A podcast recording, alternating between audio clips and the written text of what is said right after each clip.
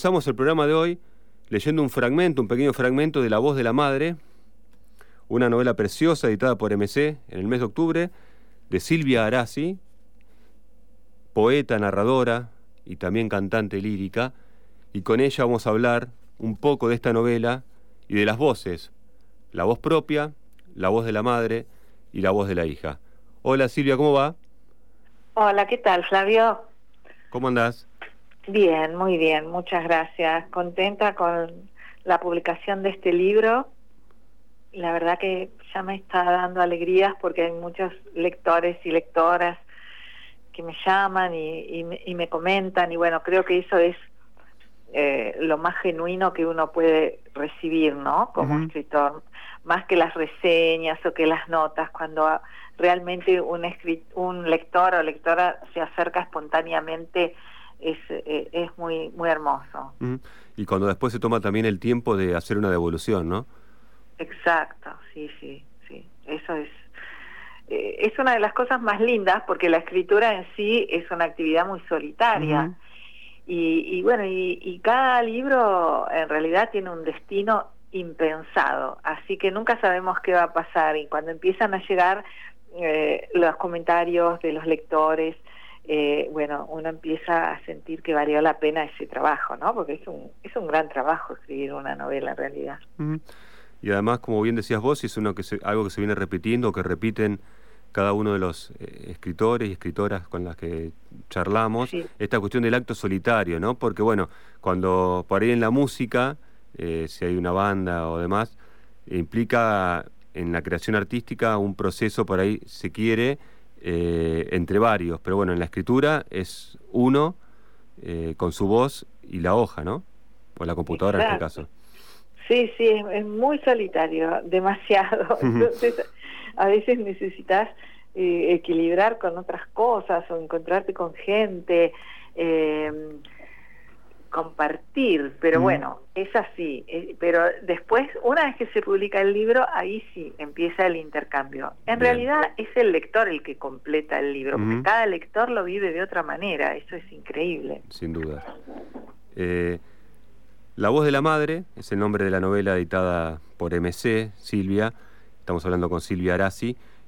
Y podríamos, sé que muchas veces le pasa a los músicos y le pasa a los artistas en general, hay cierta eh, manías, si se quiere, por parte del periodismo, eh, de buscar a la hora de, de clasificar, ¿no? de catalogar, en pos de hacer más fácil, si se quiere, el trabajo de reseña, de crítica o de entrevista. Y en este caso, eh, sí voy a meter un catálogo podríamos pensar que la voz de la madre podría encuadrarse dentro de lo que es la literatura del yo, ¿no? Sí, eh, es una etiqueta nueva, yo diría, lo de la, eh, la literatura del yo, la autoficción, el ensayo autobiográfico, son etiquetas nuevas, porque en realidad el, el escritor está siempre en sus textos, siempre lo estuvo y siempre lo estará, aunque no quiera. Aunque uno invente, no sé, un dragón con cuatro cabezas, ese dragón tiene algo que ver conmigo, con mis sueños, con mis psiquis, con mis experiencias. Así que, eh, por otra parte, justamente hoy tuve una entrevista en una radio, ¿no? Y mm, yo creo que mm, esta, lo que sí es que hay muchos textos ahora con una gran eh, proporción de, de, experiencias personales, digamos, ¿no? O sea, de ninguna manera esto es un diario ni es una autobiografía, no. no. Yo lo, lo, digamos que lo considero una novela, mi editora también, pero es cierto que tiene muchas vivencias personales narradas con herramientas de ficción. Pero hoy pensaba que tiene que ver con nuestra época. O sea, eh, que haya tantos libros así, con, eh, llamados, como vos decís, literatura del yo. Creo que es porque eh, hemos derribado un poco las, las paredes de la intimidad. ¿No? Ni siquiera casi tenemos pensamientos, porque ya la, privados, porque la web hizo que todos veamos las vidas de todos, todos ven nuestras vidas. Entonces me parece que dentro de unos años algún sociólogo va a analizar todo esto que está pasando eh, esto de que los muros de la intimidad se han vuelto transparentes y creo que también involucra la literatura, ¿no? O sea, incluso, por ejemplo, las crónicas se, se hicieron muy personales, hasta mm, las notas periodísticas también, los periodistas hablan mucho, cuentan algo y al mismo tiempo lo cuentan a través de su experiencia. Me parece que es algo general de esta época, ¿no? Sí. Y volviendo un poco a lo que planteabas, de que siempre cuando comenzaste, digamos, esta, esta respuesta con respecto a la presencia del, del, escritor que siempre está, está desde la época incluso antes de la escritura, ¿no? Cuando los juglares o desde la oralidad aparecía esa marca de subjetividad del escritor también, ¿no? Del narrador en ese caso. Exacto. Además en la poesía, por ejemplo, ¿Mm? eh, casi siempre está el, yo. poético, sí. Eh, claro, el yo poético, bueno, siempre está. ¿Mm? Eh, y en la narración a veces está, eh, muchas veces está y a veces está camuflado porque le ponemos a los personajes otros nombres etcétera. Pero yo creo que siempre está y reconozco que en este libro está muy, presente eh, mis situaciones de mi vida. Es más la portada esa novia que está saliendo de un auto es mi mamá. Eh, me gustó muchísimo poner esa foto eh, no solo porque es una foto hermosa, sino porque da lugar a un capítulo que mm, da, o sea, a mí hay las fotos que yo puse en el libro son fotos sobre todo que me produjeron eh, preguntas, intrigas, reflexiones, ¿no? Entonces esta foto dio lugar a un capítulo donde la narradora piensa mucho acerca de ese vestido, que parece no coincidir con la personalidad de, la madre, incluso esa mirada, esa mirada tan fuerte, tan valiente, es lo opuesto a, a Rosita, que es la protagonista en realidad del libro, ¿no? que es la madre de la que se habla. Eh, porque pareciera como que en realidad Rosita era una mujer tímida, insegura, demasiado entregada a su familia y con muy poco lugar para el placer.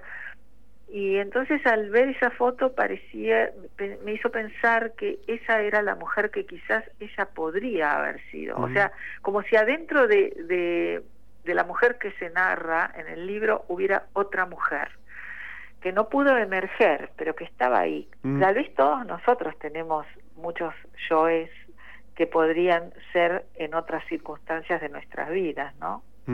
Sí, es una foto eh, en la tapa del libro, está dentro también la foto, se hace referencia, como decías, en el capítulo, y sobre todo es interesante e inquietante a partir de lo que vos planteás de esa mirada firme y segura, ¿no? Emergiendo del auto, y a partir de lo que está diciendo vos, esa mujer que no pudo ser, eh, también uno puede pensar que quizás eh, en el auto, digamos, no salió esa otra mujer, ¿no? La que salió finalmente fue la otra la que terminó siendo la madre y la esposa, ¿no? Sí, totalmente. Exacto. Me pareció una, una foto muy especial eh, porque era casi lo opuesto a, a esa mujer que además me planteó toda una intriga porque ese vestido es una réplica de un vestido que usó eh, Liz Taylor en su, en, primera boda. En una de sus bodas, que al final es la primera. En, una, en una de sus bodas, que fueron ocho. este, y también, ¿no? Eh, me, creó muchísimas preguntas, cómo fue que se puso ese vestido, que se animó, porque ella era una mujer que quería pasar desapercibida, eh, siempre tímida.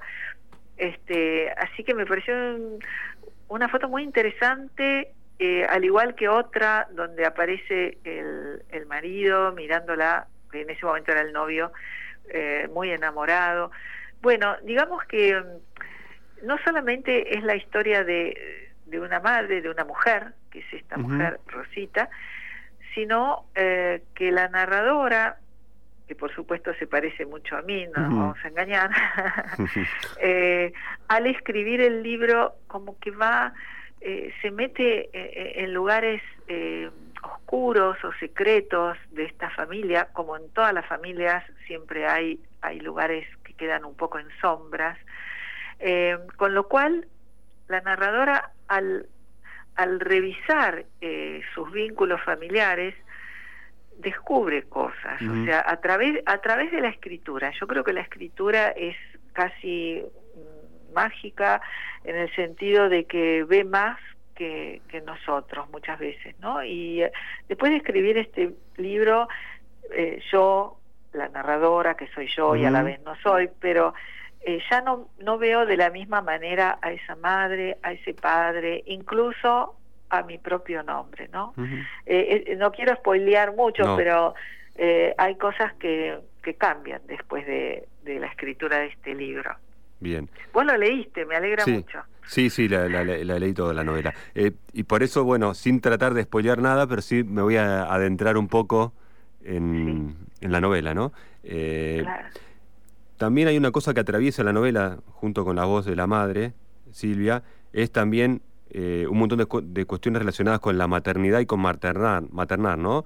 Porque, bueno, también a partir de esa narradora y el conflicto y esa cuestión de el, legado que ya es cada vez menor, ¿no? Pero el mandato ese social de que la mujer termina de ser mujer, hasta mucho, mucho tiempo fue así, y recién ahora empieza a cambiar un poco, cuando es madre, ¿no? Recién ahí como que se completa como mujer.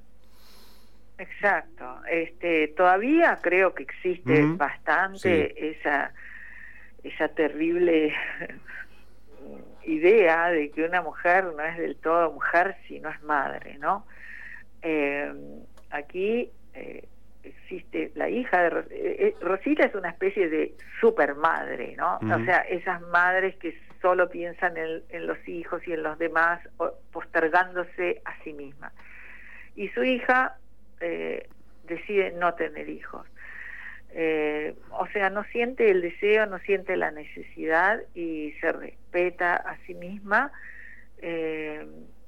y bueno, y sí, eh, o sea, yo creo que la maternidad eh, como tema es lo que atraviesa este libro, ¿no? Más allá de la historia de, de, Rosita y del vínculo familiar, de los vínculos familiares, hay toda una, una forma de, de ver la maternidad, además, a través de tres generaciones, porque también aparece la madre de Rosita, una mujer que se casó a los 13 años con un hombre que no conocía. O sea, vemos... Lo conoció ese día, ¿no? Exacto. Entonces vemos tres generaciones y el cambio cultural impresionante, porque la verdad que es, eh, llamativo, es enorme. Todavía creo que hay un largo camino, ¿no? Mm. Pero vemos ese cambio tan grande en esas tres generaciones. Eh, con respecto a la maternidad también, ¿no? A la forma de vivirla, eh, a, la forma de vivir el deseo, la libertad. Eh, y lo más curioso es que cuando yo estoy terminando el libro, mi segundo nombre es Raquel, y dije, y quise averiguar qué significaba, es un nombre bíblico, entonces quise averiguar qué significaba en hebreo y vi que significaba maternidad.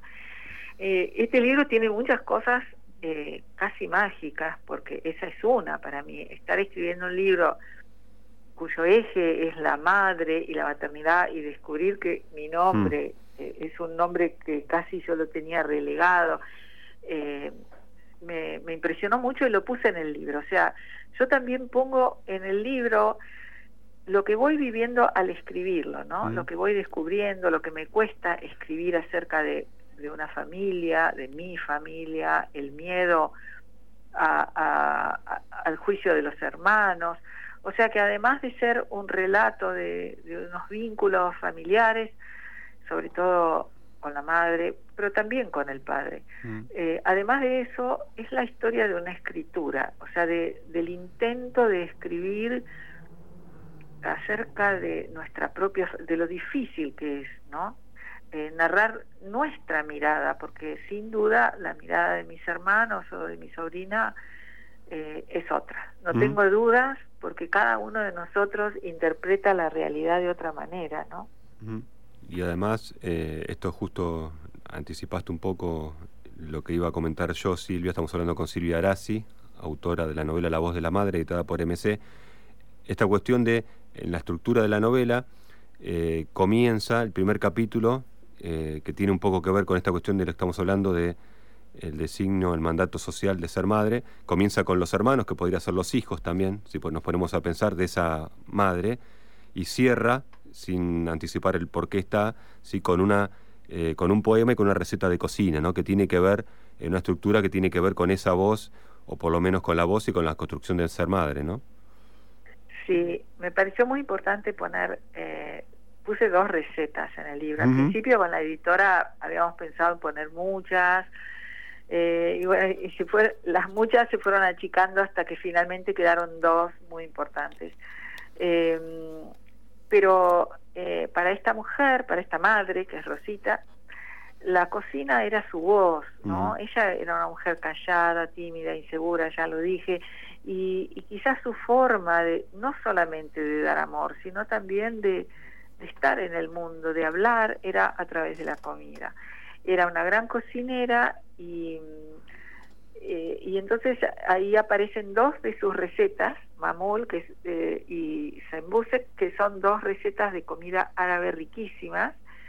Y vos sabés que el día de la presentación hicimos una presentación muy linda eh, el, a fin de mes, ¿no? A fin de octubre, hace poquitito.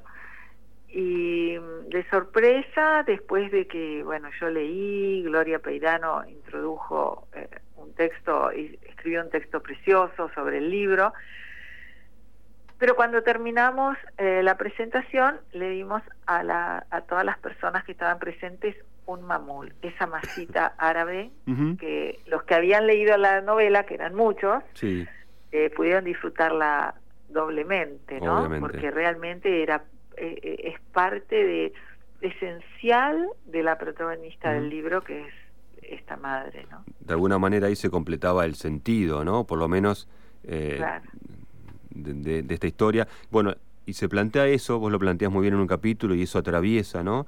El tema de la voz. Está la voz de la madre, está la voz de la hija. Y la voz de la madre eh, vinculado, como, como decías vos bien, a la cocina, ¿sí? A ese gesto de amor que también es cocinar, ¿no? Cuando uno eh, cocina.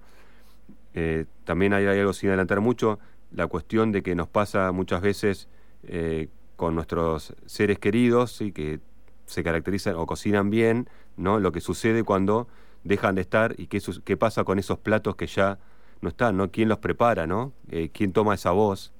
Y bueno, ahí hay algo muy lindo que se cuenta y no lo vamos a adelantar en la novela con respecto a eso. Y sí me interesó en varios pasajes, Silvia, esta cuestión de dos cosas apunté y subrayé en el libro, muchas digo, pero dos relacionadas a la voz, una de un capítulo, eh, sin adelantar mucho, pero sí me marcó esta cuestión de que como que la madre, eh, dice, a partir de un resfrío, como que le va cambiando la voz, pierde la voz, y en otro momento, como la, negación de recibir visitas, cuando ya, digamos, eh, su estado de salud comienza a ser más frágil, ¿no? y quizás uno puede pensar porque ya no tiene la voz, ¿no? no tampoco puede agasajar desde la cocina y ya perdió la voz, ¿no? Para poder recibir. Exacto, ella eh, ya no quería que la vean porque no tenía nada para ofrecerles de comer, o sea, mm.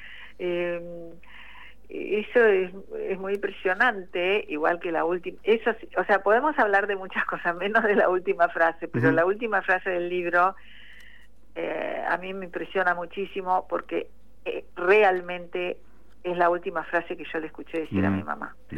Eh, y bueno, esa frase lo dice todo. Sí, totalmente. Puedo contar muchas cosas del libro, menos eso. Oh, no, no, totalmente. coincidimos plenamente con eso. Sí, eh, pero bueno, ella ya no quería que las amigas la fueran a visitar porque no tenía nada para ofrecerles. sí, era, era su voz. Y con respecto a lo que decís de la voz, bueno, para mí la voz es algo muy importante. Mi primera novela, que se llama La maestra de canto, habla casi todo sobre la voz y eh, más referida al canto, ¿no? Pero de todas maneras, para mí la voz siempre fue un tema interesantísimo. O sea, me parece que la voz es el puente entre la materia y el espíritu. Creo que la voz no es materia del todo, no, eh, es cuerpo, es casi casi alma, ¿no? como que la voz tiene, tiene un lenguaje propio, un lenguaje que no se lee con los ojos, pero una voz nos dice muchísimo, más allá de las palabras. Y hay un capítulo, bueno, yo estructuré la novela de tal manera que cada capítulo puede funcionar como un relato en sí mismo. Ya se sabe de entrada que la madre murió y, y luego es una novela que se podría leer desde cualquier punto, porque cada capítulo lo trabajé como si fuera un relato. Y hay uno que habla solo sobre la voz, sobre las voces, ¿no? Sobre la voz humana. Eh, y por eso está la voz de la madre, hay otro capítulo que es la voz de la hija, eh, y toda, toda la novela, ¿no? Aparece la voz, la voz de la hermana, cuando, cuando le dice que la madre llora, eh, cuando le dice que la madre murió y es la primera vez que ella escucha a, su hermana llorar, le llama la atención esa voz tan diferente que le escucha. O sea que eh, la voz también es como un leitmotiv en, en el libro eh, que está siempre presente. De hecho, en uno de los capítulos, en el capítulo Volver, podríamos decir, aparece esto de escribir un libro para ella, darle mi voz, ¿no? Ah, me, había olvidado de eso. Claro, porque la narradora muchas veces se pregunta por qué escribe esto, ¿no? Para olvidar, para no olvidar. Eh, y, y sí, y piensa que también es para darle una voz, ¿no? Para esa mujer que casi no tenía voz en el mundo, eh, darle, darle, darle una voz, es perpetuarla. También escribir un libro o sea, un libro es muchas cosas, pero entre otras es una forma de eternidad, ¿no? Mm. Entonces, eh, esta mujer que, que casi quería ser invisible, ahora es la protagonista de un libro, está en la portada.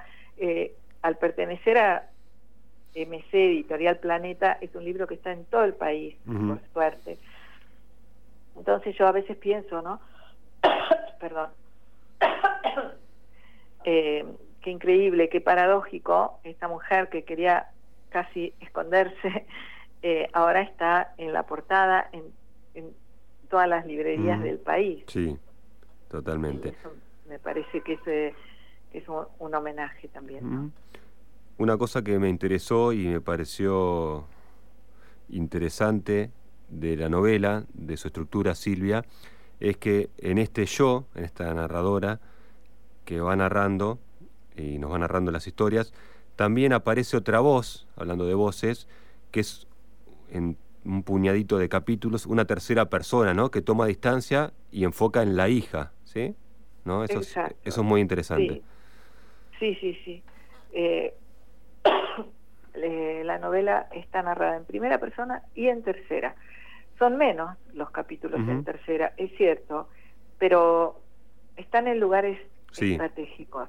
Sí, totalmente. Y, justamente, ¿no? La tercera es como si uno pusiera una cámara que mira las cosas, o sea que hay una cierta distancia que nos permite ver a, la hija eh, en lugar desde el interior, como la primera persona nos, nos muestra el interior siempre, ¿no? Los pensamientos, los sentimientos, etcétera. Eh, la tercera distancia enfría un poco es como más cinematográfica la tercera persona.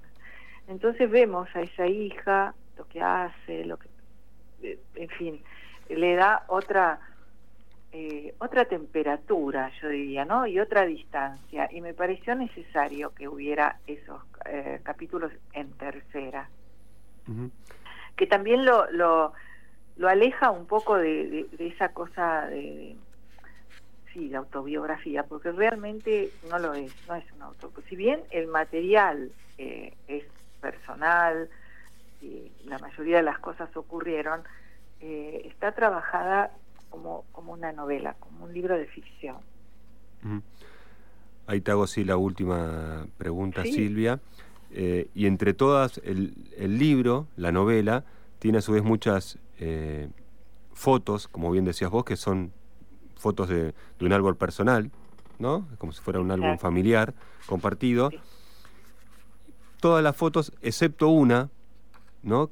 Que es la de la voz de la hija, que es, donde, que es lo que aparece es un árbol, ¿no? sí. Eh, sí. No cualquier árbol, digo. No cualquier árbol, es un cedro que tiene que ver con, el, con mi apellido, con Arasi, que alguien me dijo que significaba de los cedros. El cedro es un, un árbol hermosísimo, mm, muy, muy común en Medio Oriente y sobre todo en Siria, en el Líbano. Eh, y bueno, para la narradora además eh, le, encanta, digamos, eh, pensar que, que, su apellido, ese es el significado y le hace acordar también a un disco que ella veía cuando era chica, donde había una cantante llamada Feiruz que estaba entre los cedros. Me pareció importante. En realidad no son muchas las fotos, creo que son cinco, pero todas son son importantes. O sea, todas tienen una historia, ¿no? Ya eh, las fotos esas tienen una historia. Esta mujer que sale del auto con ese vestido, eh, el padre que la mira enamorado, el cedro. Eh, eh, sí, son pocas fotos, pero muy significativas. Sí, son, como decía, son cinco fotos si contamos la de la etapa que también está en el interior, ¿no? Serían seis ahí. Exacto, que se repite. Me pareció, yo me acuerdo que le dije a la editora, me gustaría que al final vuelva a estar la la foto de la portada, porque me parece que después de, atravesar la historia, el lector, al volver a encontrarse con esa foto, o esa, es decir, con esa mujer, la va a ver de otra manera. Entonces me pareció interesante eso, ¿no? Que esté al principio del relato, cuando todavía no sabíamos... No, no se sabe de qué se trata la voz de, la madre ni de ese personaje, ¿no? Exacto, y al final, después de haber leído todo, volver a verla y ya se convierte en alguien más cercano, ¿no? Lo que nos pasa cuando leemos un libro y nos interiorizamos con un personaje es que ya no lo vemos de la misma manera. Absolutamente. Bueno, Silvia, eh, te agradecemos tu tiempo y tu paso por Maldición Eterna. Bueno, si alguien eh, escucha esto y lee el libro, eh, quiero decir que yo estoy en las redes sociales como Silvia Arasi, en Instagram, Instagram y Facebook, así que si alguien lee el libro y me quiere comentar algo, eh, yo encantada de la vida. Bueno, Flavio, me encanta tu lectura de la novela que veo que es muy profunda, así que muchas gracias por la nota y por todo.